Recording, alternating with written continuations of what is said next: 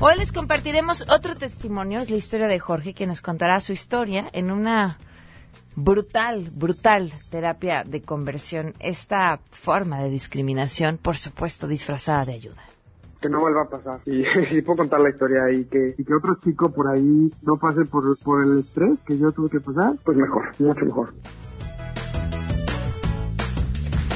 Retomamos ahora sí la conversación con Edme Pardo, que el día de ayer nos quedamos cortos platicando sobre cómo lograr que los chavos se acerquen a la lectura en lo que queda de las vacaciones. Tenemos buenas noticias y más. Quédense con nosotros, así arrancamos a todo terreno. MBS Radio presenta a Pamela Cerdeira en A Todo Terreno, donde la noticia eres tú.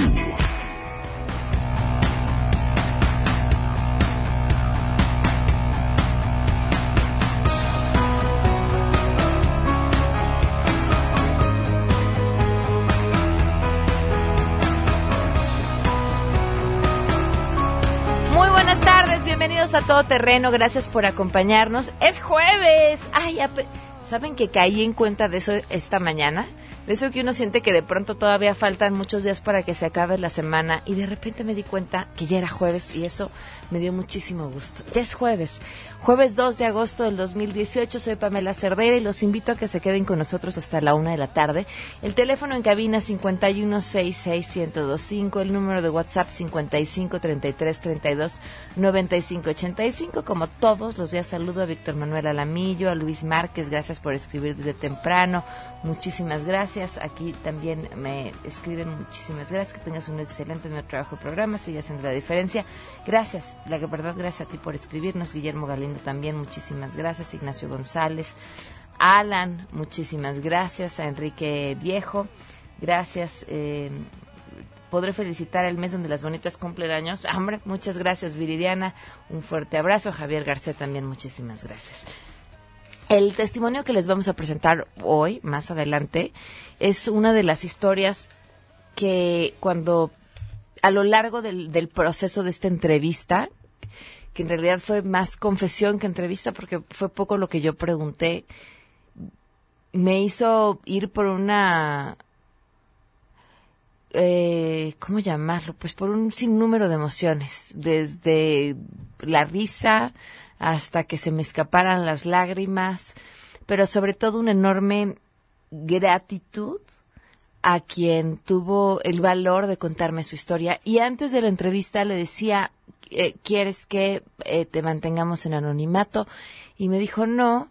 Y comenzó la entrevista y dijo, mi nombre es, y dio su nombre completo. Dar su nombre completo antes de empezar a contar un momento tan vulnerable de su historia, es una manera de hacer un pronunciamiento. Es, me parece además la mejor manera de hacer un pronunciamiento. Es decir, esto soy, este soy y esta es mi historia. De verdad, yo, una de las entrevistas que, que más me ha dejado, más adelante la vamos a escuchar. Eh, antes que nada, saludo a mi compañero Adrián Jiménez con información sobre de las personas que ya fueron dadas de alta después de este accidente eh, con el avión de Aeroméxico. Te escuchamos, Adrián. Muy buenas tardes. Buenas tardes, un saludo afectuoso. Efectivamente, fueron dados de alta 11 de los 13 lesionados durante el accidente aéreo del vuelo AM2431 en la ruta Durango-Ciudad de México de Aeroméxico, atendidos en el Hospital General de Zona 1 de Durango. Esto lo informó la delegación estatal del Instituto Mexicano del Seguro Social, el INSS. El organismo detalló que los dos pacientes que aún permanecen en la unidad médica se encuentran en observación y se espera que en las próximas horas egresen del hospital. Asimismo, indicó que de las 11 personas que abandonaron la clínica, seis pidieron su alta voluntaria, mientras que las otras cinco no presentaron lesiones de consideración, por lo que fueron dadas de alta en el transcurso de la noche del martes y la madrugada del miércoles. En un comunicado, el Seguro Social recordó que durante la contingencia apoyó con cinco ambulancias para las labores de traslado de los heridos, tarea que también realizaron otros equipos de emergencia de igual forma, precisó que 40 médicos y 60 enfermeras se mantuvieron alertas y atendiendo los ingresos al hospital. Esta es la información. Muchísimas gracias, Adrián. Muy buenas tardes. Buenas tardes. La pregunta del día es, ¿qué opinan de las terapias de conversión? Esto nos contestaron. Queremos conocer tu opinión a todo terreno opinas de las terapias de conversión? Para mí las terapias de conversión son una grosería literal, es una burla al avance que ha tenido el desarrollo sobre la cultura LGBT, en el mundo. Creo que la gente sigue pensando que es una enfermedad y me parece que es una reverenda tontería que crean que mediante una terapia que hoy por hoy es considerada este, un crimen en muchos países, este, funcionaría para cambiar la homosexualidad. Mucha gente piensa que la homosexualidad o cualquier este, derivado de ella es, una, es un sentimiento o es una enfermedad o es una, un trastorno mental y la verdad es que siento que no está, no está bien porque muchas veces son muy radicales y muchas veces son mediante el shock, son mediante la básicamente inquisición de una religión y pues aunque se respetan todas las religiones y las creencias de la gente, creo que ese, ese, esas medidas radicales pueden llegar a afectar a la humanidad en general. Pues yo opino que está mal porque pues cada quien tiene su propia opinión. No tiene por qué haber terapia sobre eso porque no están enfermos o no necesitan alguna atención en ese aspecto. Simplemente es algo que ellos deciden ser por su por su naturaleza, porque ellos quieren, nadie los obliga ni nada. Entonces, yo lo veo mal, la verdad. Creo que es algo muy hermético, no estoy de acuerdo y que las personas tienen derecho a ser como ellas quieran ser. Yo creo que es una idea muy retrógrada que es un reflejo de lo que piensa la sociedad mexicana y bueno, en, en, general del mundo, que creen que la homosexualidad es una decisión, que es algo que se puede curar o que se puede cambiar de uno mismo. Es algo muy dañino para las personas, daña su, su autoestima, su autoconcepción y el futuro de su vida, su felicidad en la misma raíz de que esto radica. Creo que es algo muy, muy negativo y que al fin y al cabo solamente en muchos casos es una forma de sacar dinero de las inseguridades de las personas, de las familias y sirve solamente para seguir este, alargando, seguir manteniendo prejuicios contra los homosexuales. Se me hace algo estúpido que la gente todavía piense en, en este, en pleno 2018 que o sea, sea como una enfermedad ser gay y que se puede quitar yendo a una terapia. Eso se me hace como muy tonto, o sea, no entiendo cuándo la sociedad va a empezar a aceptar que hay personas que somos diferentes, simplemente todo terreno. Hoy se cumplen 11 meses con un día del feminicidio de Victoria Pamela Salas Martínez.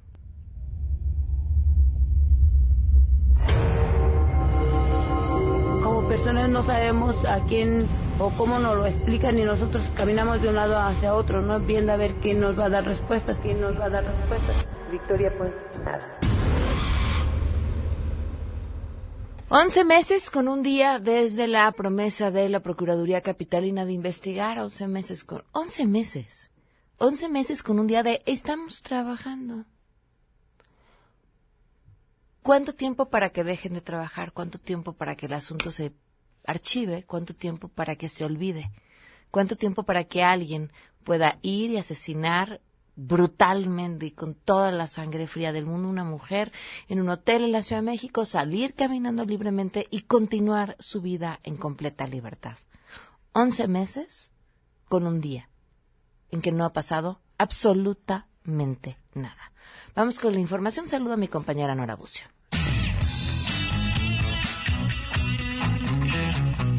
Pamela, te saludo con gusto y te comento que la Secretaría de Relaciones Exteriores anunció que se coordina con las embajadas de otros países para brindar ayuda a los extranjeros que viajaban en el vuelo de Aeroméxico siniestrado en Durango el martes pasado. De acuerdo a los datos otorgados por las autoridades, entre las 103 personas que se encontraban a bordo había varios estadounidenses, un español y una colombiana, quienes perdieron sus documentos de identificación. Aseguró que la prioridad de las autoridades es el bienestar de las personas afectadas en este accidente por lo que se trabaja de manera coordinada con las representaciones diplomáticas de los países de origen de los afectados. La Secretaría de Relaciones Exteriores puso a disposición de los extranjeros los números 55 36 86 60 46, 55 36 86 81 37 y 55 36 86 60 47 para cualquier información. Informó Nora Bucio.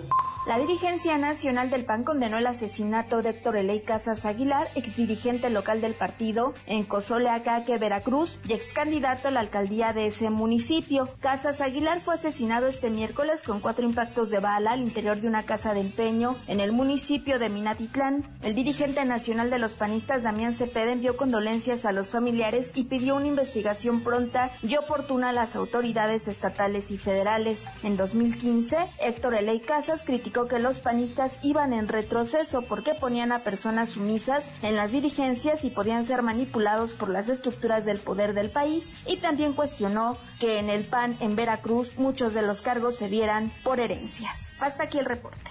Buenas tardes. A sus 12 años, Carlos Antonio Santamaría Díaz tendría que cursar la secundaria. Sin embargo, quizás sea el primer universitario que llegará a las aulas de la UNAM tomado de la mano de su mamá. Gracias a su alta capacidad cognitiva, el próximo lunes 6 de agosto comenzará a estudiar el primer semestre de la carrera Física Biomédica en la Facultad de Ciencias. Así, la máxima casa de estudios del país escribe un nuevo capítulo en su historia al matricular por primera ocasión a un alumno de esa edad. Carlos, como cualquier aspirante sin concesiones ni hizo el examen para el ciclo escolar 2019 en el que obtuvo 105 aciertos, lo que le dio la oportunidad de cursar la licenciatura de Física Biomédica, también de las carreras más jóvenes de la Universidad Nacional. Con rubor en las mejillas y una sonrisa infantil, Carlos cuenta que Internet le facilitó adquirir conocimientos en diversas materias y que su único deseo es seguir con su preparación académica. Escuchemos. Pues realmente se está olvidando, o sea, nunca, nunca dices, ya no se puede, me voy a regresar a la primaria, ¿no?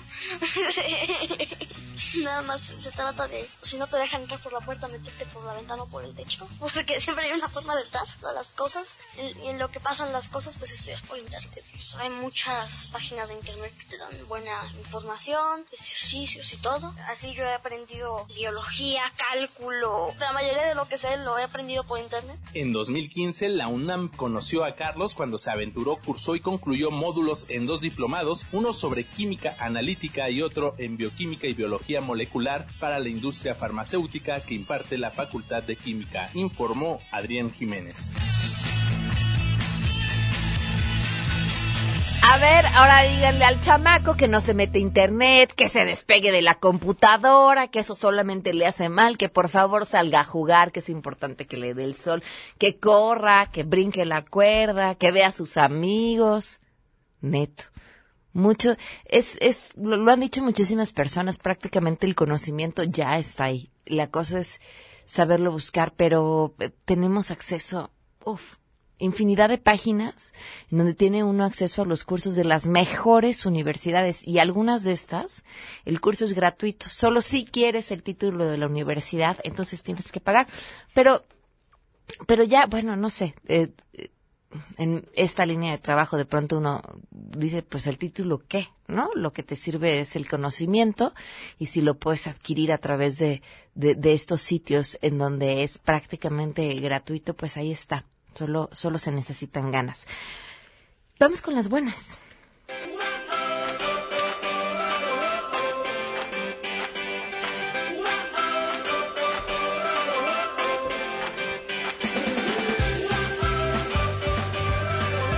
Reina Pérez, si no me equivoco, Reina, directora de la compañía de danza Ardentía, gracias por estar con nosotros. Muy buenas tardes. Buenas tardes, mucho gusto de estar con ustedes. Soy fan, fan, fan de lo que están haciendo, pero quiero que se lo platiques tú al público y además nos cuentes de dónde salió esta idea.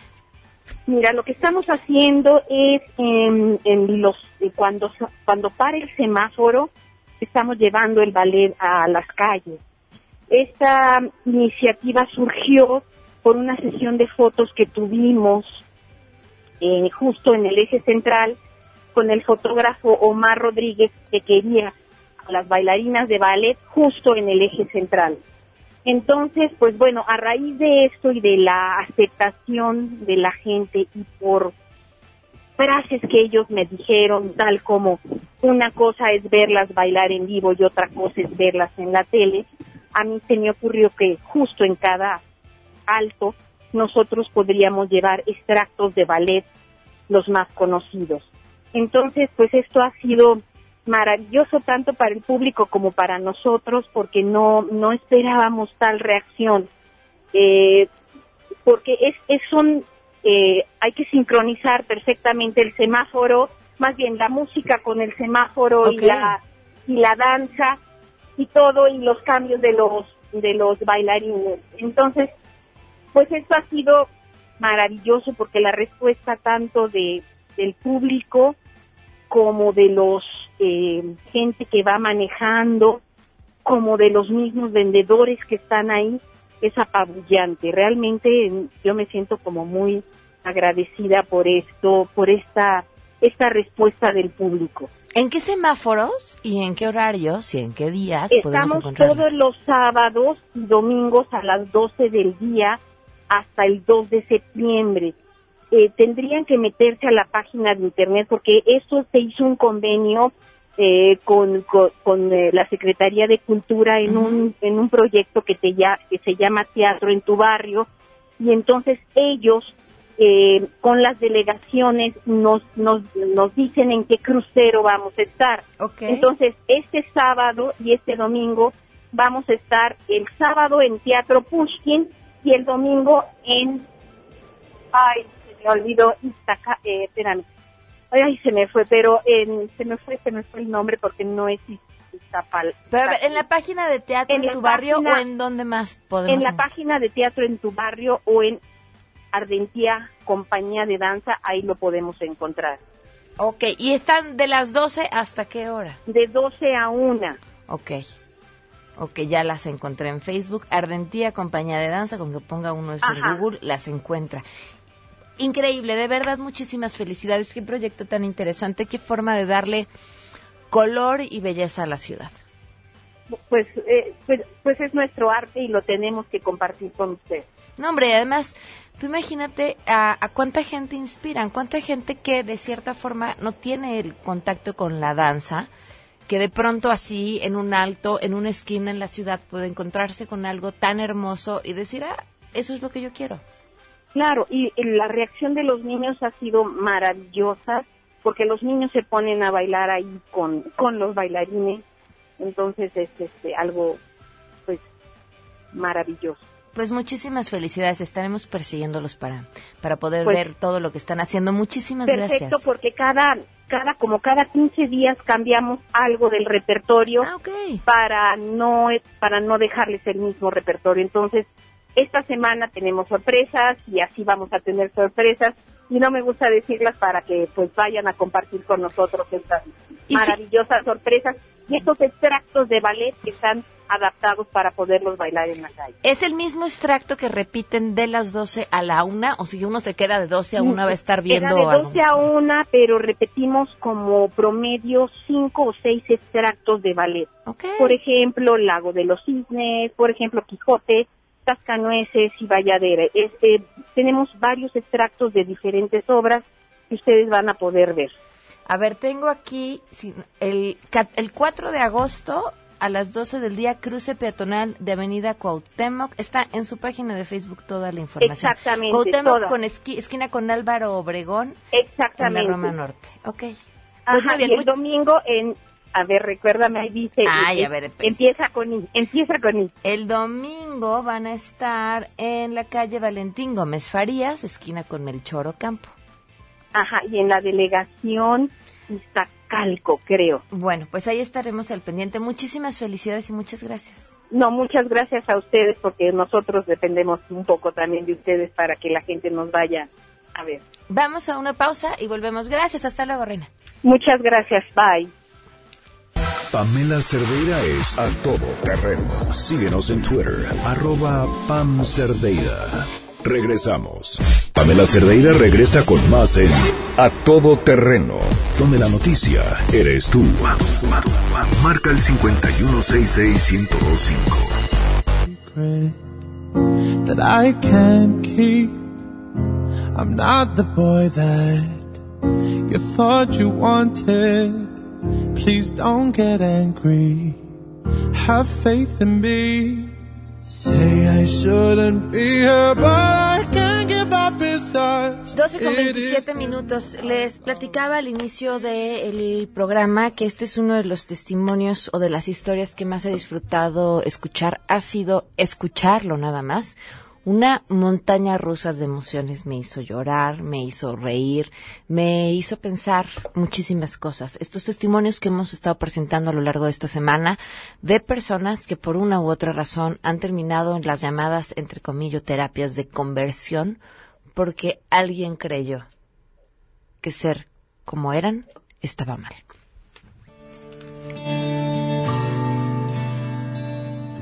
Tengo 27 años, soy fotógrafo, fotógrafo de animales, documental. Me llamo Jorge Luis Rivera Lucio. Siempre supe que era diferente. Desde muchos, muchos, muchos años atrás, siempre me sentí diferente. Yo eh, crecí en una familia sumamente católica, por todos lados, en la escuela, en la familia, en, en todos lados, ¿no? Por un lado, mi papá tenía una estructura militar y por otro lado mi familia tenía, la familia de mamá tenía una estructura religiosa muy muy fuerte, ¿no? Entonces, eh, toda mi vida siempre fue enfocada como a, ese, a esa opción católica fuerte. Alrededor de los 16 años empiezo a evidentemente notar que, era diferente, ¿no? Sentirme gay desde pequeño, sentirme, no sabía que era gay, ni siquiera sabía que, existía ese término, no sabía qué era, solo sabía, yo en mi cerebro relacionaba diferente. Al entrar a la prepa, pues me doy cuenta que soy gay, ¿no? La verdad es que parte de mi despertar fue, pues no, o sea, también se- había muchísimos sentimientos encontrados en mí, me estaba eh, descubriendo a mí mismo, ¿no? El punto es que por cuestiones de la vida mi mamá me cachó, porque si por mí hubiera sido nunca le hubiera contado en ese momento.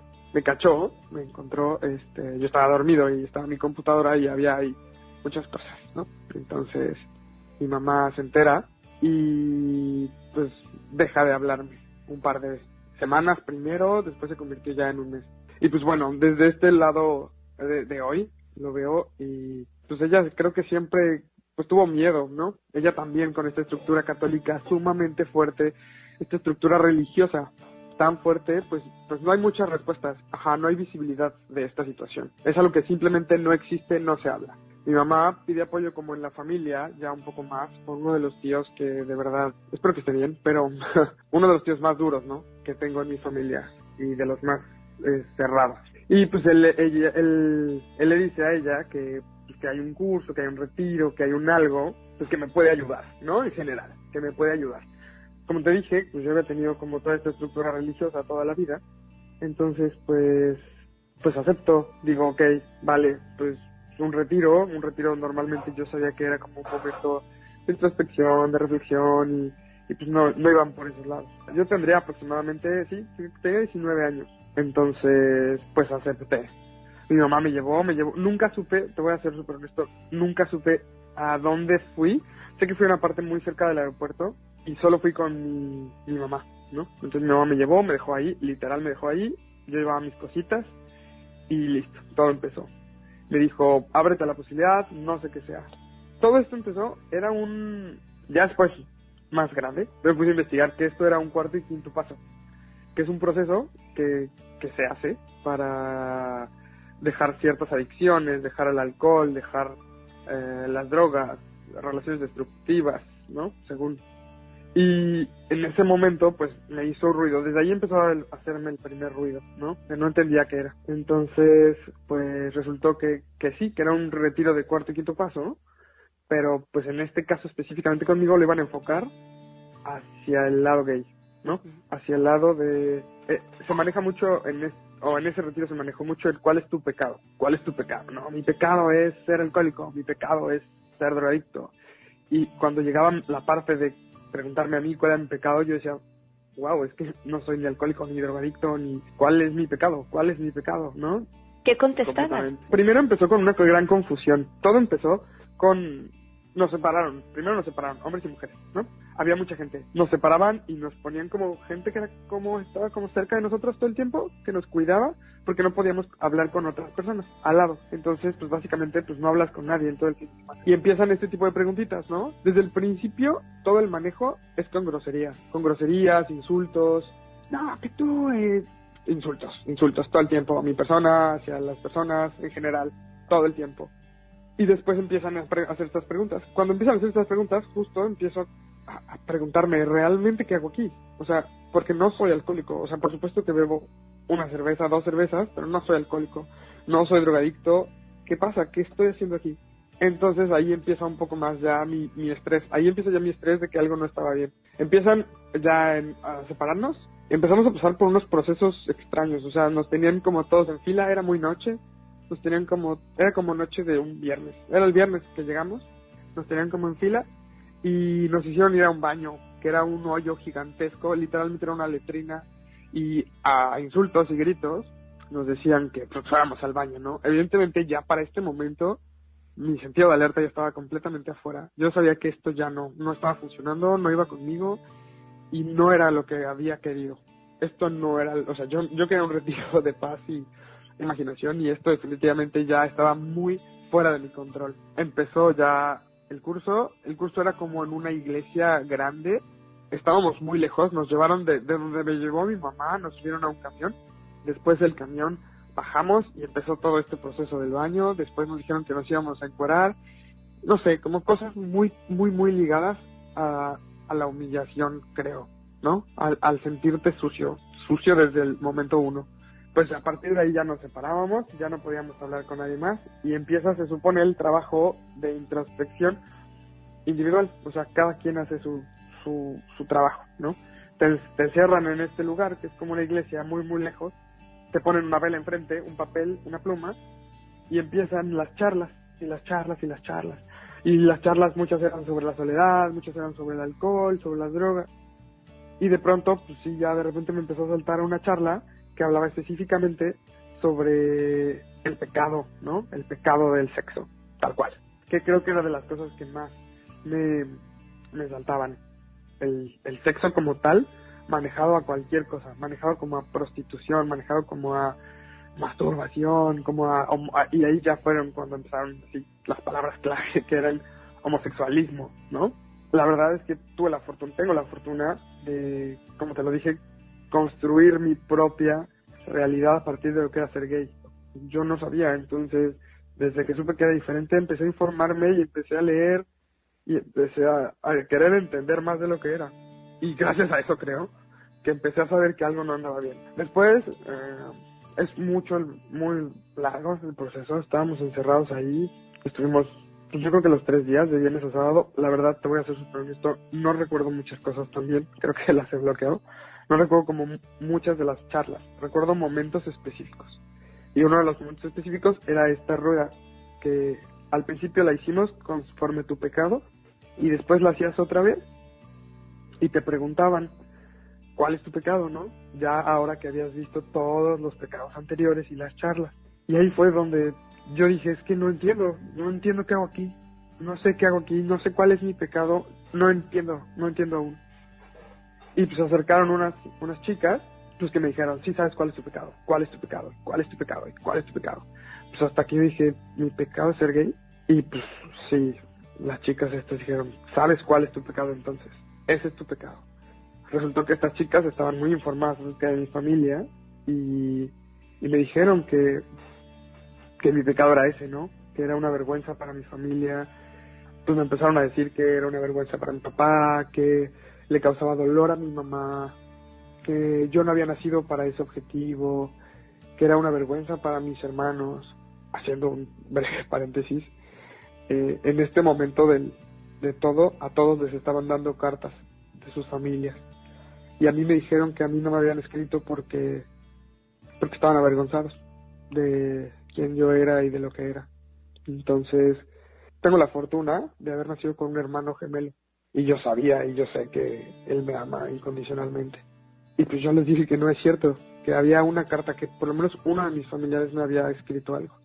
Y no insistían en que no, en que no, en que no y pues pues no, no me la dieron.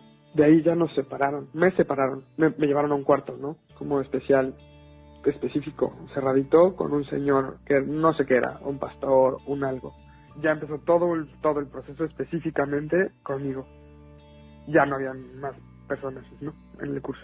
Y todo era un proceso de culpa, culpa, culpa. Y ¿por qué haces esto? ¿Te das cuenta del daño que le haces a tu mamá? Específicamente iban con mi mamá, o sea, usaban ese esa agujita de la culpa contra mi mamá.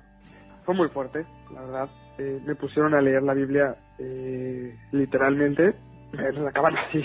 Se supone que la Biblia con pasajes aleatorios, supuestamente, no eran aleatorios, eran muy específicos, eran así, literalmente no te acostarás con la mujer del prójimo como si fuera, con el hombre como si fuera mujer, así, muy, muy específicos.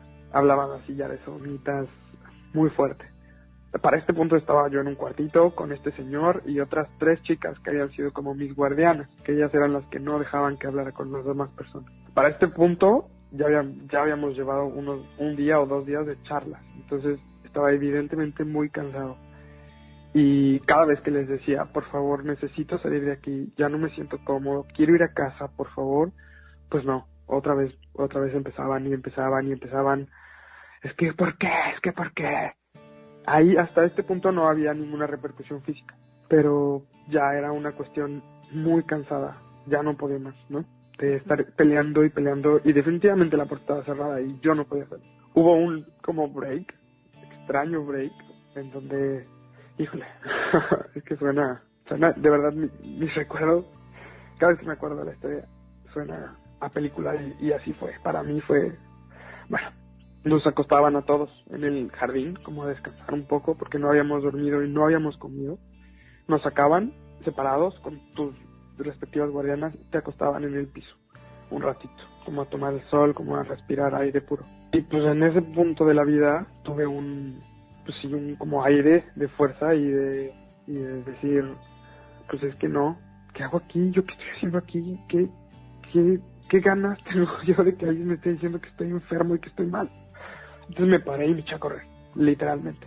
Estábamos en una hacienda, o, mi cerebro recuerda que era una como hacienda, porque era una casona muy grande en donde estábamos encerrados todo el tiempo y afuera había mucho, mucho pasto. Y se veía lejos la carretera y unas rejas, ¿no? La verdad, a la fecha no sé dónde estaba. Y pues intenté correr, o sea, literalmente agarré y corrí. Y pues me alcanzaron y pues me trajeron literal a rastras. Y pues les pedía, o sea, cada vez que hacía una pequeña pausa, les pedía a alguien, por favor, me siento incómodo, me siento mal, no quiero estar aquí, por favor, déjame salir. No, pero es que esto es por tu familia, esto es por Dios, por Dios, ¿qué daño les estás haciendo? Todo iba conforme a mi familia, ¿no? Y el daño que yo les estaba haciendo. Entonces, pues nos regresaron, me regresaron al cuartito este, en donde este señor, este personaje, seguía y seguía y seguía. No sé cuánto tiempo, no sé cuánto tiempo fue en realidad, pero sé que ya estaba yo sentado en una silla y él estaba parado enfrente de mí gritándome que saliera de mí mi pecado, que saliera de mí el pecado y que yo tenía que darle a mi mamá un hombre de verdad, ¿no? Que era lo que había buscado ella, un hombre de verdad. Pues ya, llegó un punto en el que mi espíritu estaba ya completamente vencido te estoy hablando, te estoy contando la historia en, el tiempo así. Versión breve. Sí, versión breve. Y, llegó un punto en el que estaba yo acostado, en el mismo sillón, en el mismo lugar este, acostado, ya rendido, sin poder más, y con estas chicas, literalmente con un crucifijo en la mano, con eh, ellas me dieron un crucifijo en la mano, y rezando y rezando y rezando y rezando hasta que una parte de mí ya se rindió por completo en este en ese momento de la historia. Mi momento, mi familia, para mí, en ese momento, fueron mis amigos. Yo salí del closet gracias a ellos. Gracias a un grupo de amigos que, que todos resultaron que ser gays después y creo que ahí radicaba la magia. Y a mi hermano, que era parte de ese proceso, mi hermano gemelo. Entonces me vi ahí tirado, acostado con el crucifijo en la mano. Y pues la verdad es que pensé, pues no, no, no no. Necio. hay gente que me quiere de afuera. Hay gente que me quiere de afuera. Y pues la verdad lo que pensé fue, me la pelan. Entonces lo único que se me ocurrió fue pararme y gritar, estoy curado. Estoy curado, estoy curado. Me gustan las mujeres. Estoy curado. Entonces estas tres mujeres gritaban de amor y de alegría así de, ¡Hey, está curado, está curado, está curado, aleluya, aleluya! y yo también brincaba con la cabeza caliente de, de lo que estaba haciendo y además pues ya vencido, derrotado, o sea, de algún modo habían acabado con mi cuerpo sin dormir, sin comer y habían acabado con mi alma de insultos y gritos y de usar a mi familia en mi contra. Entonces grité, estoy curado, estoy curado, estoy curado. Terminó este proceso, toda esta cosa. Entonces llegaba llegó un momento en el que se acababa, yo supongo que fue el domingo que ya se acababa, y pues te ponían en círculo otra vez y ahora no gritabas tu pecado, ahora gritabas soy libre. Pasabas al centro, abrazabas una cruz y gritabas, soy libre. Y cuando regresabas, pues estaba tu familia esperándote, de todos los demás, ¿no? Y pues yo lo hice también. Obviamente no pude gritar. Me acuerdo muchísimo del dolor de la garganta de tanto haber gritado antes de que me dejaran en paz. Ya no tenía voz. Y también creo que no quería gritar porque no era libre de nada. Entonces, pues grité como pude, soy libre. Y estaba mi mamá ahí. Mi mamá evidentemente estaba también desencajada, no sabía qué había pasado, pero sabía que no había algo bien conmigo, ¿no? Yo la abracé y cuando estaba junto al lado de ella le dije, por favor, sácame de aquí, necesitamos hablar. Entonces agarré mis cosas, me subí al carro, me, me, me fui en el asiento de atrás y me quedé dormido. En ese momento de la vida yo no vivía con mi mamá, yo vivía en, en la casa de mi mamá, pero ella vivía con mis abuelos, con mi abuelo, y yo vivía con mi hermano. Y mi hermano me vio, me abrazó y le dije, tengo que contarte todo esto, por- porque de verdad no, no me lo creo, ni siquiera creo, ni siquiera me lo creo. Y le conté, y le conté, y le conté, y le conté, y pues ahí salió todo. Y pues sí, así fue. Después resultó que investigamos un poco más, mi hermano y yo, resultó que era un proceso de cuarto y quinto paso, ¿no? Justamente, que era como para quitar adicciones, para quitar eh, alcoholismo, enfermed- eh, enfermedades. Yo considero que son enfermedades el alcohol y las drogas, ¿no? Sí, y para quitar, supongo que, que- digo, de entrada son cosas completamente distintas, ¿no? Claro. Uno- una tendría que quitarse porque lastima a las personas y la otra no, porque simplemente una forma de ser y punto. Exacto. Pero me platicas tu historia y lo imagino en, en la voz de alguien que estuviera ahí por una adicción y pienso, pues también gritaría que es libre, aunque no se sienta libre, ¿no? Cualquiera lo haría con tal de, de evitar la tortura que está viviendo en ese momento. Claro. La repercusión fuerte empezó terminando, o sea, terminando ese proceso, empezaron los, los momentos complicados. ¿Por qué? A partir de ese momento, la verdad es que eh, le conté esta historia apenas hace a un grupo de, de amigos también y reviví pasados, fantasmas del pasado que, que estaban bien latentes y, y también me puse a notar muchísimas cosas. Yo a los 19 años estaba empezando mi, mi vida, estaba creando mi adultez y mi, mi libertad. Era mi momento de libertad absoluta y de creación absoluta. Cuando llega este proceso, y yo alcancé a salir porque la verdad es que alcancé a salir entre paréntesis bien porque nunca nunca llegaron a romper a ese proceso. Nunca llegaron nunca llegaron a que yo dijera tienen razón soy una porquería no pero sí taladraron muy fuerte. Sí llegaron a un lugar muy muy oscuro en donde yo empecé a odiarme a mí mismo. En donde a partir de ahí empecé con ataques de ansiedad empecé con saboteos cañones acerca de, de mí. O sea, empecé con procesos de ataques directos hacia mí. Y ya después, mucho después, hace tres años, tuve un proceso en, el, en la vida en donde pude entender qué tanto daño me había hecho, porque había muchísima información puesta en mi cabeza que yo no había pedido, ¿sabes? O sea, toda la vida, toda la vida crecí como un hombre homosexual reprimido en una iglesia católica con muchos sentimientos de culpa. Pero ellos se encargaron de taladrar ese, esa herida, taladrarla y abrirla. Empecé a tener ataques de ansiedad con respecto al VIH. Y yo me sentía y me vivía con VIH. O sea, yo sentía, tengo VIH, tengo VIH, tengo VIH. Aunque ni siquiera hubiera tenido relaciones, aunque ni siquiera hubiera tenido relaciones de riesgo X, cualquier tipo de, trans, de, contacto gay, empezaba el, miedo del VIH así, detonaba. Y obviamente es una, obviamente en ese momento, del, del, en el momento en que yo estaba en el cuartito este, fue una de las armas que más me taladraba, ¿no? El que el señor este me dijera, te vas a morir de SIDOS. No te das cuenta que los gays se mueren de SIDA.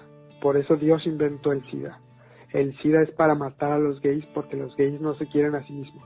Obviamente, ese, ese tipo de cosas taladran y más en la cabeza de un chavito de 19 años que está empezando a, a vivir. Que de por sí ya tiene culpa de ser católico toda su vida, de vivir en una sociedad machista como México y de no ser lo que debió ser, estas palabras lastiman mucho más, mucho, mucho más. Entonces me daban, eh, a la fecha ya no, debo agradecerlo, me daban ataques de ansiedad. Cuando estaba en, en algún tipo de proceso de, de mucho estrés, de mucho dolor de una situación que no podía manejar, tenía un ataque de ansiedad. Y literalmente mi cabeza se iba hacia un tienes VIH, tienes VIH, tienes VIH. Que en realidad hoy viéndolo desde este lugar, el tienes VIH de mi cabeza a los 19, sentido literal, eso decía, pero en sentido creo que bajo texto decía, eres tóxico y estás mal. Entonces, claro que lastima, claro que lastima ese proceso. ¿Qué pasó con tu mamá cuando hablaste con ella y le contaste lo que habías vivido ahí? A la semana la cité. Ella me citó también. Me citó en una iglesia, de hecho. En la iglesia que, que habíamos, sí, donde crecí, donde crecí toda mi infancia. Me citó ahí y ahí cada me dijo, no, no sé todavía qué tuviste que pasar o qué tuviste que vivir, pero definitivamente te voy a jurar frente a Dios aquí que te amo y que lo siento porque creo que estas cosas no se llevaron bien. Entonces, pues listo. O sea, esa fue la charla que tuvimos. Con mi mamá tuve un gran proceso, un gran, gran proceso de, de reconciliación. A la fecha nos llevamos muy, muy bien, pero también sé que ella vivió parte del, del terror de, de ser mamá, porque aparte también era mamá divorciada, de un hijo gay, en una familia tan, tan, tan conservadora, vivía un gran proceso de depresión de, literalmente depresión social. Y de parte de mis tíos, ¿no? Que mis tíos también eran, son a la fecha, un, unos pillos ahí con respecto al machismo y a, a, las ideas como se supone que deben ser. Platiqué con ella, platiqué, le platiqué todo esto. Me dijo, ¿sabes qué? Lo siento, yo no sabía que era esto, yo sé, yo creí que era algo más. Y lo que sí pasó definitivamente fue que yo rompí relación con toda mi familia, o sea, específicamente con estos tíos con estos tíos sí dije, con permiso, hasta luego. Porque aparte también ellos empezaron como con unas ideas de, ay, es que no viviste bien el proceso, es que no te entregaste bien al proceso, es que te resististe mucho, lo que pasa, como, como culpándome a mí de no haber asistido, como ser parte del proceso, que era lo que, o sea, esto era lo que verdaderamente me hacía ruido, o sea, como si yo fuera el culpable de que no hubiera salido bien de su proceso como si yo hubiera sido el culpable de que de no curarme. Entonces sí no no no. Definitivamente esas relaciones sí decidí cortarlas.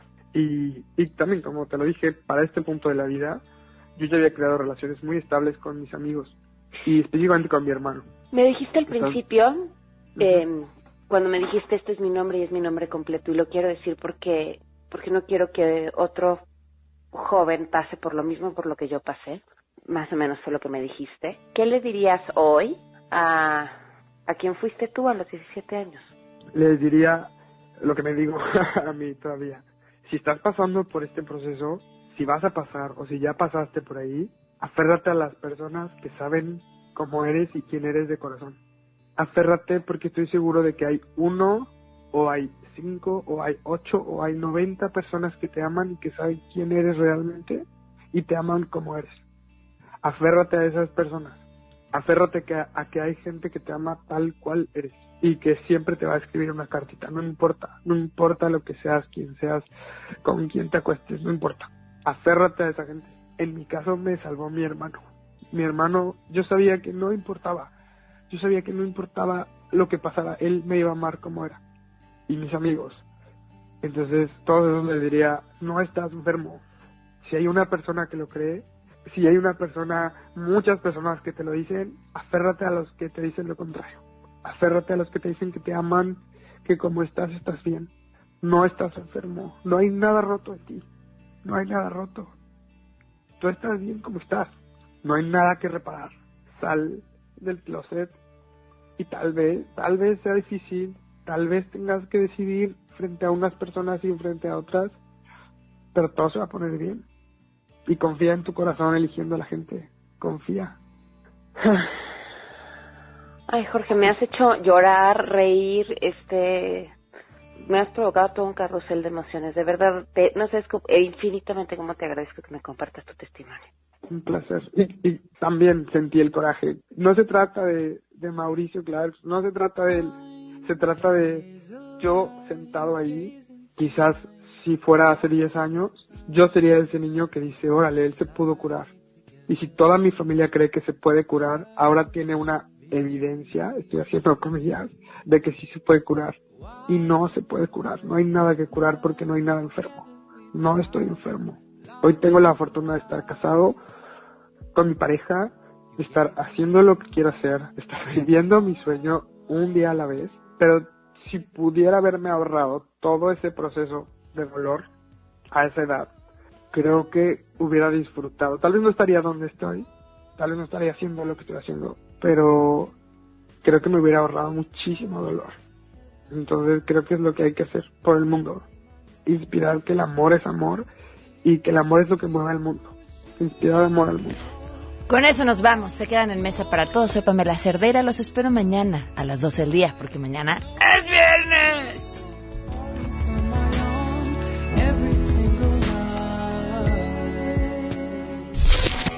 MBS Radio presentó a Pamela Cerdeira en A Todo Terreno. Te esperamos en la siguiente emisión, A Todo Terreno, donde la noticia eres tú. MBS Radio, en entretenimiento, estamos contigo.